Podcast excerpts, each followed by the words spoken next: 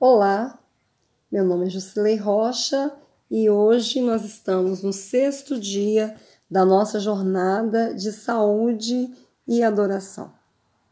É, hoje o nosso assunto ele é o motivo do qual eu procurei é, tanto entrar nessa jornada né, dos 40 dias né, de oração em prol desse propósito né, de cura da diabetes quanto aos tratamentos, os protocolos, né, que eu também estarei efetuando, como já estou fazendo alguns, e, e esses protocolos eu vou estar passando no meu canal lá no YouTube, Essencial, é, onde eu vou estar mostrando quais são né, as diretrizes, mas é, inicialmente são quatro meses comendo, fazendo uma dieta de cruz, de alimentação vegetal, né, cruas, e onde a promessa é a cura do diabetes tipo 2.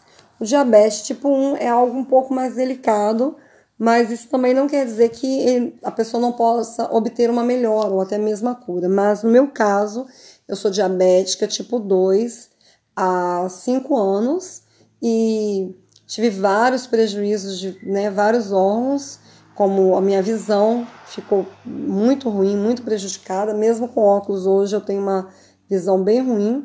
A minha memória, que era muito boa, ela teve uma perda muito grande, né, em consequência da, da glicose alta no sangue. É, graças a Deus meus rins ainda funcionam bem, mas começo a sentir os primeiros sintomas aí de, de alguma dor, né, alguma dificuldade nos rins. É, o meu fígado também, ele Todas as vezes que eu faço um exame, às vezes faço um ultrassom, ele está com gordura né, acrescentada ao redor dos rins. Meu pâncreas, que parou de produzir uma insulina de uma forma adequada, né? E hoje eu me trato com é, dois tipos de insulina, insulina NPH, que é lenta, e a regular, que ela é mais rápida, cinco vezes por dia, né?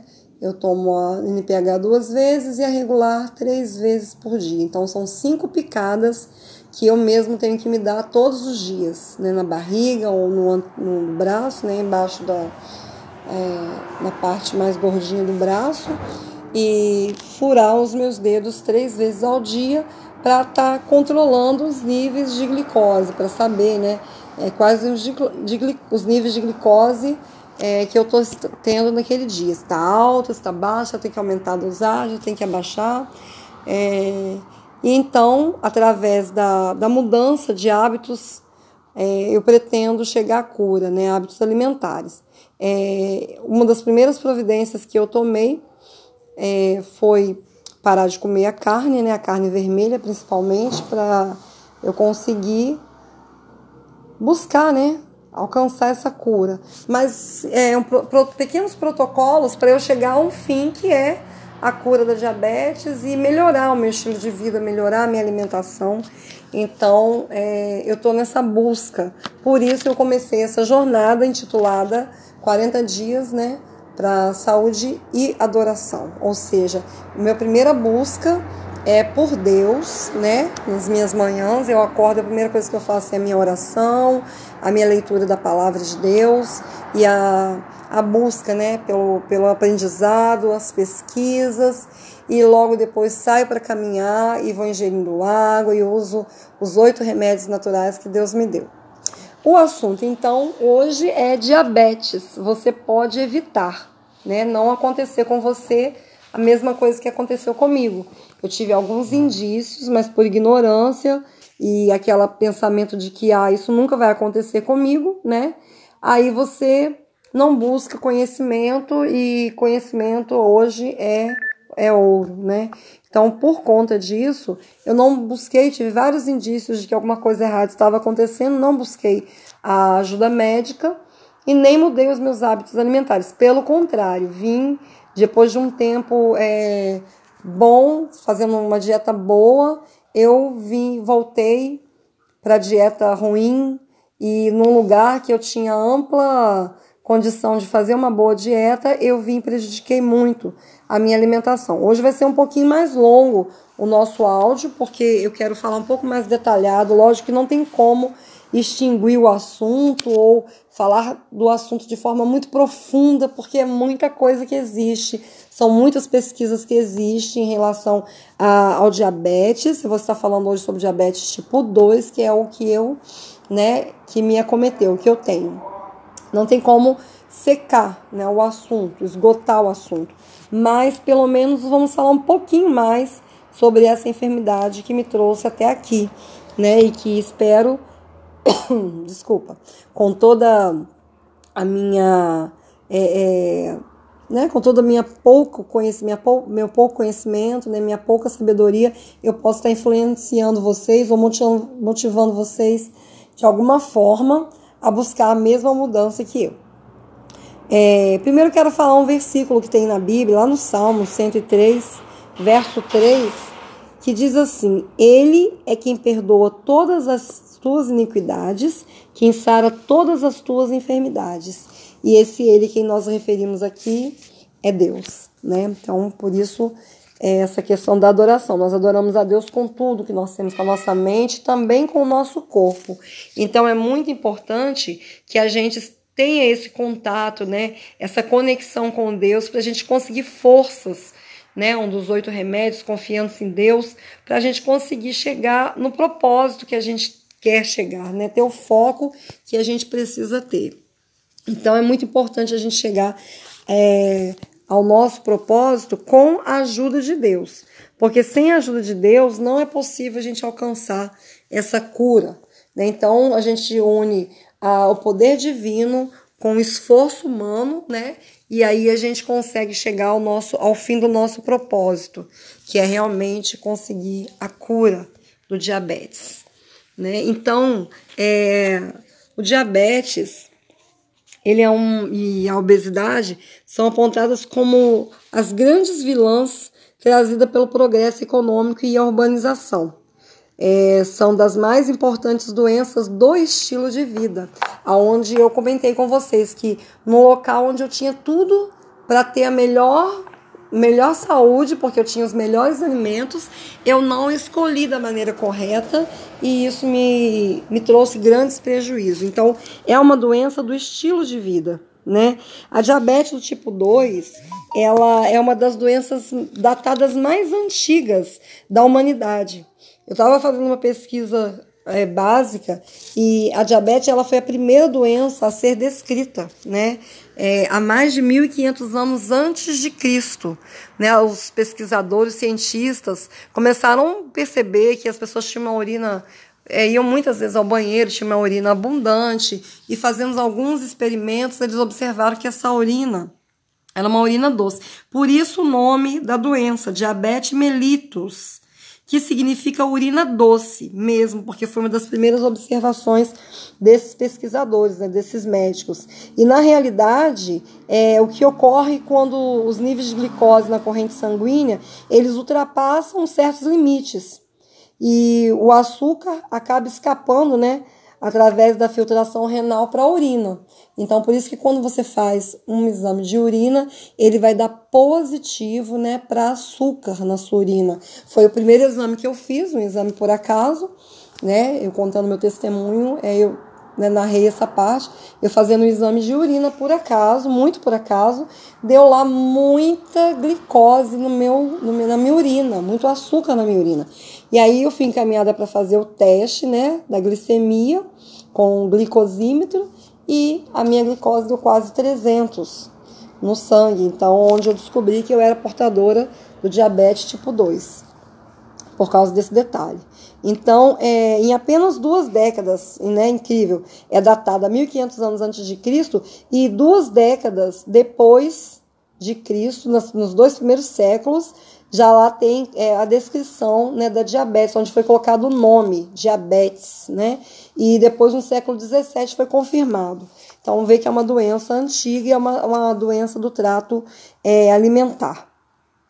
Então, é, dessas duas décadas, o número de vítimas da doença da diabetes era de 30 milhões. E atingiu hoje, nos nossos dias atuais, mais de 246 milhões de pessoas no mundo hoje, né?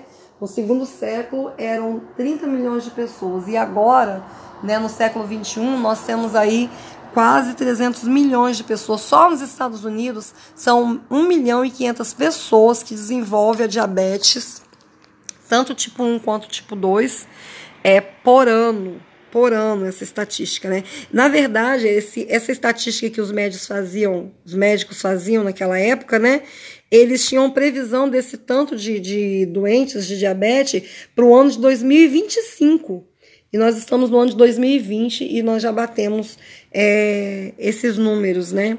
Então, o elemento chave para levar a glicose disponível no sangue para o interior da célula é a insulina. Que a insulina ela é produzida no pâncreas. A insulina, é, meus amados, ela é um hormônio que é responsável para levar né, a glicose para o sangue, para o interior da célula, para o sangue não, para o interior da célula. E aí o que, que acontece? Essa glicose ela vai gerar energia para as células. E aí é onde você vai ter disposição para trabalhar, o seu raciocínio, né, para raciocinar. Por isso que uma das, das doenças que afeta também o diabético é a demência, né? Ele vai tendo perda de memória e pode chegar até a demência. Então, essa insulina, ela ao invés de ir para a célula para gerar energia, ela vai. Essa insulina não, é, desculpa. Essa glicose, ao invés dela ir para a célula, ela vai para o sangue. E a insulina, que é o hormônio que, que vai levar esse, essa glicose para o sangue, ela é produzida pelo pâncreas, que é um dos órgãos que fica localizado atrás do estômago. E aí o que, que acontece? Quando o nosso pâncreas começa a desenvolver é baixa de insulina, essa glicose não é levada para o sangue e não é levada para a célula, estou errando bastante, desculpem, é, não é levada para a célula e ela vai para o sangue e ocasiona, acarreta vários tipos de enfermidade que a gente vai falar um pouquinho aqui. Ou seja, cada célula do corpo ela possui esses receptores de insulina né? E vai sendo acionados à medida que vai que a insulina vai levando então a glicose para a célula. E existem estudos científicos que revelam que a gordura em excesso, tanto no corpo, né, visceral ou a, é, a no próprio corpo, né, ela da dieta resultante da dieta, ela agrava o quadro, pois as mesmas elas elas seriam metabolizadas pela célula fazendo a produção de energia. Só que elas têm prejuízo por conta da glicose que não vai. Aí, falando um pouquinho mais sobre essa doença, sobre a diabetes, a gente vê que o surgimento do diabetes, ele se deve, entre outras causas básicas, a um, dois fatores, né, bem importantes, bem interessantes, que nós precisamos de estar tá ligadinhos aí, né, estudando sobre esses fatores. O primeiro fator ele vai descrever exatamente o percurso né, do sangue e da glicose. Então, é mais ou menos assim: o sangue ele carrega a glicose que está disponível pela alimentação e pelas reservas do próprio corpo, que fica acumulado no fígado e nos músculos. É, para que cada célula produza a energia necessária é, ao exercício e o trabalho físico, ou seja, a energia que você precisa para viver. Por isso que um dos sintomas do diabetes é o cansaço, é o sono, é o corpo pesado, você fica sem energia, você não faz nada e você continua cansado. Então você passa dias e dias muito cansado e você não sabe por quê. A resposta está exatamente nisso, porque a célula ela não está sendo suprida pela glicose para poder fazer o trabalho dela. Então é como se fosse gasolina para o seu carro, né? Para o carro andar.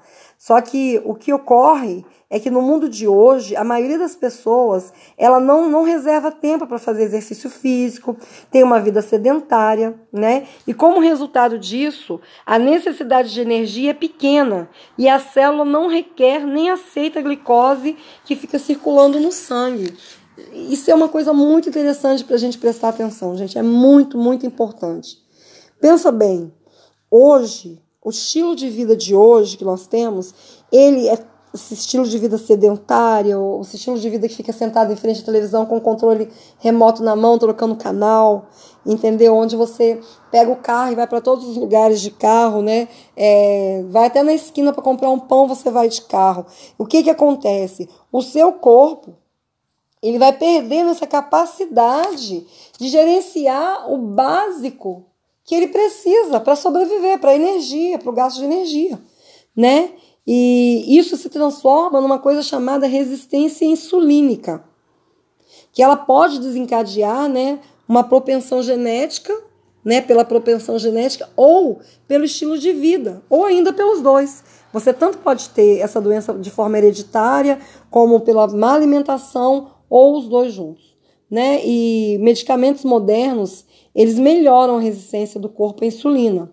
Mas nada se compara ao efeito sensibilizador do exercício físico, que faz as células usarem bem a insulina e a glicose, com uma eficiência mais de três vezes maior que o melhor remédio do mundo. Ou seja, existem remédios hoje para diabetes que custam aí 500 reais, 600 reais, mil reais para você usar durante um mês. Sendo que se você fizer a prática do exercício físico e como eu comecei, né, a, a, na caminhada, que é o básico, o mais barato, né, o mais tranquilo para você fazer, é, as pessoas gastam rios de dinheiro e ela melhora uma coisa e prejudica a outra. Ao passo que o exercício físico, que é alguma coisa prática e de graça, pode resolver é, três vezes mais do que o melhor remédio do mundo. E o segundo detalhe é que comer mais do que, nós, do que precisamos é o maior erro alimentar que se comete, mesmo pelos reformadores de saúde. Ou seja, existem muitas pessoas hoje que elas estão reformando a saúde, se falam, falam que são reformadores da saúde, são vegetarianos, mas eles comem em excesso muitas vezes, comem até mais do que o corpo precisa. E pelo fato de fazer menos exercício físico, ou seja, quanto menos você come, é, quanto menos exercício você faz, menos você tem que comer. Né? Então, é, pela facilidade que a gente encontra hoje de alimentos em cada esquina, né? antigamente a pessoa tinha que plantar para colher, para comer e os alimentos eram simples, os alimentos não tinham tanto aditivo químico. Hoje, com a, a urgência da necessidade alimentar, porque o mundo está com excesso de pessoas, é, esses alimentos eles são quimicamente tratados para produzir mais rápido e máquinas entrar aí no lugar do ser humano. E hoje nós temos o quê? Uma facilidade de encontrar os alimentos. Eu me lembro que quando eu morava fora do Brasil, era tão fácil passar no supermercado e ir lá pegar uma bandejinha daquilo que já estava temperado e pronto, chegar em casa, colocar no micro-ondas, esquentar e comer, e ir lá comprar comidas enlatadas e empacotadas, industrializadas, que eram bem baratas e muito fáceis de adquirir e me alimentar, porque eu tinha pouco tempo para fazer a comida e era prático. E essa praticidade também é, ajudou me a, ajudou é, chegar aonde eu cheguei com essa enfermidade, né? Então a ansiedade gerada pela falta de atividade física, muitas vezes a pessoa come até mais do que os atletas e, e os trabalhadores braçais necessitavam de comer. É aquilo que a gente já falou. Quanto menos você se exercitar, menos você deveria comer. Mas muitas vezes acontece o contrário. Quanto mais você Quanto menos você trabalha, você mais come. É, e às vezes a gente olha e fala assim: eu tenho mania de brincar aqui em casa e falar, nossa, que prato de pedreiro. Aí às vezes a pessoa pensa assim: nossa, você está ofendendo o pedreiro? Não. Eu estou dizendo que uma pessoa que trabalha como um pedreiro, como um construtor, como um trabalhador braçal, ele necessita de um, um, um, uma quantidade maior de alimentos, né? Então é justificável a quantidade que eles comem. Agora, uma pessoa que não trabalha, que anda pouco, que fica o tempo todo sentada, ele deveria comer um pé de alface por dia, que certamente ele não teria doença nenhuma, né? Mas é justamente o que nós não fazemos. E uma vez que tem menor desgaste físico, os sedentários deveriam comer menos. Entretanto, muitos é, não estão preocupados com essa lógica. Então, ele não está preocupado, ah, eu trabalho pouco, eu tenho que comer pouco.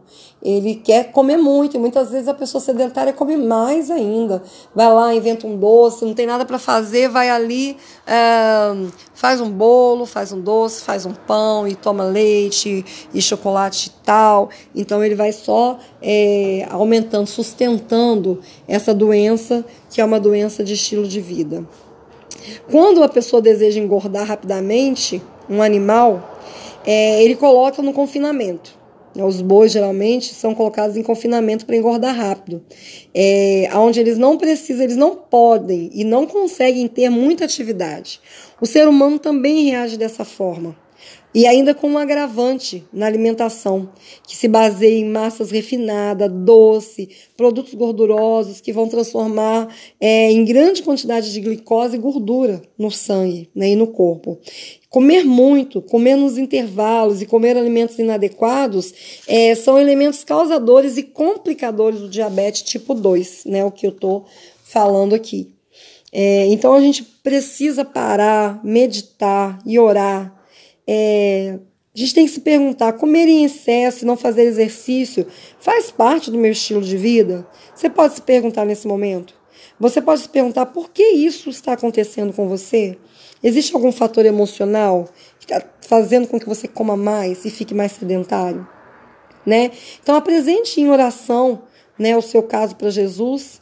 Diga que você está vivendo é, essa realidade na sua vida, mas que você deseja mudar, né, para ouvir com mais clareza a voz de Deus. Então, é, né, faça uma pausa aí agora nesse áudio, né, e pergunte para Deus o que, que você pode fazer, como que você pode fazer, peça a ajuda dele, que ele com certeza vai te ajudar. Né? Quando a glicose na corrente sanguínea ela se eleva muito, é, falta ao mesmo tempo a glicose dentro de cada célula. A gente já falou aqui, né? Quero só enfatizar mais um pouco. É, esse fenômeno ele produz uma sensação de fome insaciável, porque as células do cérebro que controlam a fome, elas estão realmente sem receber o alimento, ou seja, a glicose ela não está indo para onde ela deveria ir. E aí, nosso cérebro ele não registra que a gente já fez uma, alimenta, uma refeição e daí, menos de uma hora, às vezes, você já está com vontade de comer de novo. Foi uma das coisas que eu comecei a observar. Eu sempre gostei muito de comer, mas eu comecei a comer muito. E até hoje, né, onde eu estou nesse processo de busca de cura, até hoje é uma das coisas assim que eu observo muito. Eu falo muito aqui em casa. Eu falo, gente, eu estou sempre com fome, 24 horas com fome. Eu almoço eu tento procurar comer sempre pouco, menos do que eu gostaria, porque daí a pouco eu tô com fome de novo, e daí a pouco eu tô com fome de novo. Então é uma das causas, né, dessa falta de, de organização celular, de organização da glicose na sua célula. É o, o cansaço constante, a perda inexplicável de peso, a ingestão de muita água e o excesso de urina, eles são os principais sintomas. Uma das primeiras coisas que eu observei quando eu comecei a, né, a desenvolver a diabetes foi uma secura na boca, que nem bebia água, daí a pouco queria beber água de novo, beber água de novo, porque era uma secura constante e não passava né? E, e, consequência disso, tinha que levantar muitas vezes no banheiro para ir para urinar, né? Porque não era uma sede insaciável. Eu cheguei a tomar mais de 5 litros de água por dia. Onde a, o médico que me, me olhava, ele disse: Olha, para, regula um pouco essa injeção de água, porque você está forçando muito os seus rins. Você está dando um trabalho extra para os seus rins. Então, tive que regular um pouco a injeção de água. Hoje, eu estou em 3 litros de água por dia, né? Que meu peso deveria estar tá tomando 2,5, mas eu estou tomando 3 por causa do tratamento que eu estou fazendo. Então a água é muito importante para lavar, para ajudar a lavar toda essa toxicidade, toda essa sujeira, todo esse excesso de glicose, entendeu? E que vai sair no suor, vai sair na urina, conforme você vai fazendo exercício físico. É, mas também tem as dores de cabeça, nervosismo, irritabilidade, é, náuseas e vômitos que podem fazer parte dos sinais né, e sintomas da doença. É, o tratamento geral do diabetes ele está baseado em três aspectos, tá? É, dieta livre de açúcar de qualquer espécie, com redução das gorduras, principalmente as saturadas, exercício físico rotineiro e uso de medicamentos com várias ações no organismo, né, dependendo da causa da elevação da glicemia na corrente sanguínea.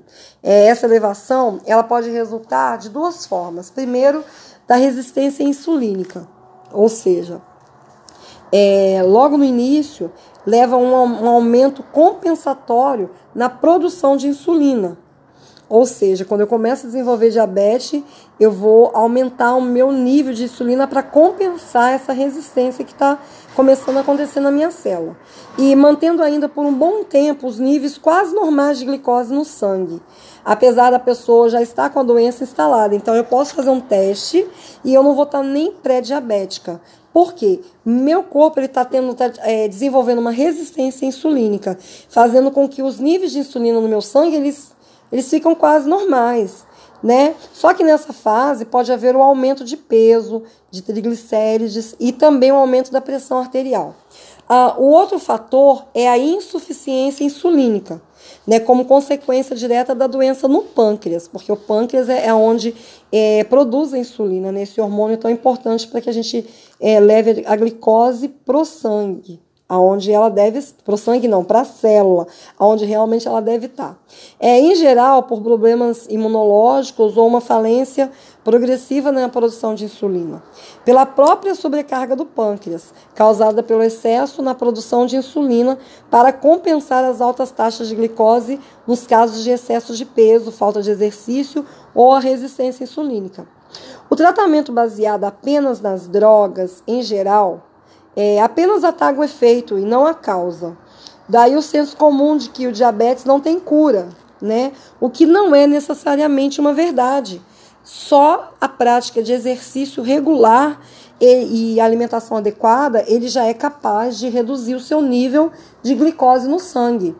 Né? O tratamento que eu estou me propondo a fazer é de cura, cura total. Cura total para eu não me preocupar com o que eu vou comer é, que eu não vou mais desenvolver, minha glicose não vai voltar a subir. Porém, é claro que depois de você passar muito tempo fazendo um tratamento, né, é, para você ser curado do diabetes, é claro que você não vai voltar com aqueles hábitos errôneos que você tinha antigamente. Ou seja, eu não vou voltar a comer excesso de açúcar, de gordura, de sal, é, de alimentos industrializados e tudo isso que nós já comentamos aqui. Vou beber muita água, vou fazer exercício físico, vou procurar ter uma saúde mental boa, agradável, é, vou procurar ter uma vida espiritual é boa, agradável, uma comunhão com Deus perfeita, né? E aqui está o ponto chave. Se você é uma pessoa é, de risco para diabetes, por ter familiares com essa doença, né, histórico já na família, por estar com excesso de peso, por não fazer exercício ou por ter se alimentado de forma errada no passado, saiba que não precisa adquirir essa doença. Você não precisa desenvolver o diabetes. Vários estudos científicos demonstram que os hábitos de vida ele influencia diretamente no surgimento do diabetes. Então você pode, através de um hábito alimentar saudável, de estilo de vida saudável, de exercício físico, né, de, de confiança em Deus, praticar os oito remédios que Deus nos deixou, você não vai desenvolver, mesmo que você tenha alguém na sua família que seja diabéticos, né? É, existe um estudo recente coordenado pela doutora Jana é, na Finlândia e foi publicado no ano de 2006, né, o mais recente, é, numa importante revista chamada The Lancet. The Lancet, diferente, né? Ela mostrou os efeitos da mudança no estilo de vida por meio do aconselhamento para pessoas com risco para diabetes. Então, eles fizeram uma pesquisa e o alvo do programa de educação para redução de peso, evitando o excesso de gordura total e saturada, né, como gorduras animais, como carne gorda, leite gordo, queijo gordo e curado, fritura, manteiga, etc. E o aumento de injeção de fibra alimentar, que está na verdura, verduras cruas, frutas, com bagaço, cereais integrais como milho, arroz e pão integral, aveia, etc. E o aumento da atividade física. Eles fizeram essa pesquisa, né, tendo isso em base, e como resultado dessas mudanças, houve uma redução direta de 58% no risco dessas pessoas se tornarem diabéticas, né? Elas tinham uma hereditariedade, uma tendência, mas foi reduzida por causa do estilo de vida saudável. E em relação a um outro grupo que não se submeteu à reeducação. Então essas pessoas, elas continuaram livres do diabetes mellitus tipo 2, mesmo depois de quatro anos após as mudanças no seu estilo de vida. É tempo em que elas continuaram acompanhadas pelos pesquisadores. É, esses dados eles são semelhantes a um outro, um outro estudo é, que foi realizado na China em 2001.